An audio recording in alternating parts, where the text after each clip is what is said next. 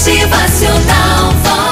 Um monge e seus discípulos iam por uma estrada e, quando passavam por uma ponte, viram um escorpião sendo arrastado pelas águas daquele rio. O monge então correu pela margem do rio, meteu-se na água e tomou o bichinho na mão. Quando o trazia para fora, o bichinho o picou. E devido à dor, o homem deixou-o cair novamente no rio. Foi então à margem, tomou um ramo de árvore, adiantou-se outra vez a correr pela margem, entrou no rio, colheu o escorpião e o salvou.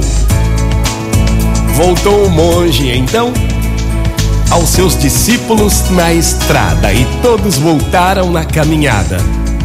Seus discípulos haviam assistido à cena e o receberam perplexos e penalizados. Um dos discípulos então pergunta: Mestre, mestre, deve estar muito doente? A dor deve estar muito forte, a picada do escorpião é dolorosa?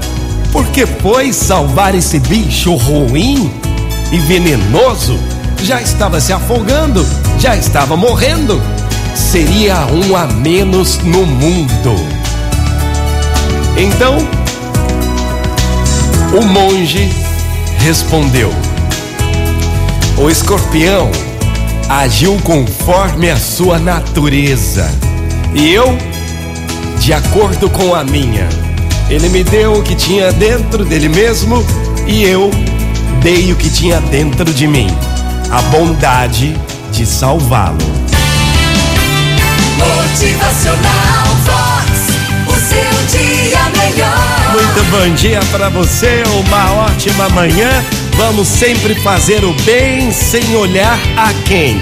Faça o bem sem esperar de volta. Motivacional Vox. É felicidade, é sorriso no rosto, é alegria, é demais. Estenda a sua mão com amor, com solidariedade. Dê o máximo de você, o que tem dentro de você. Bom dia! Motivacional.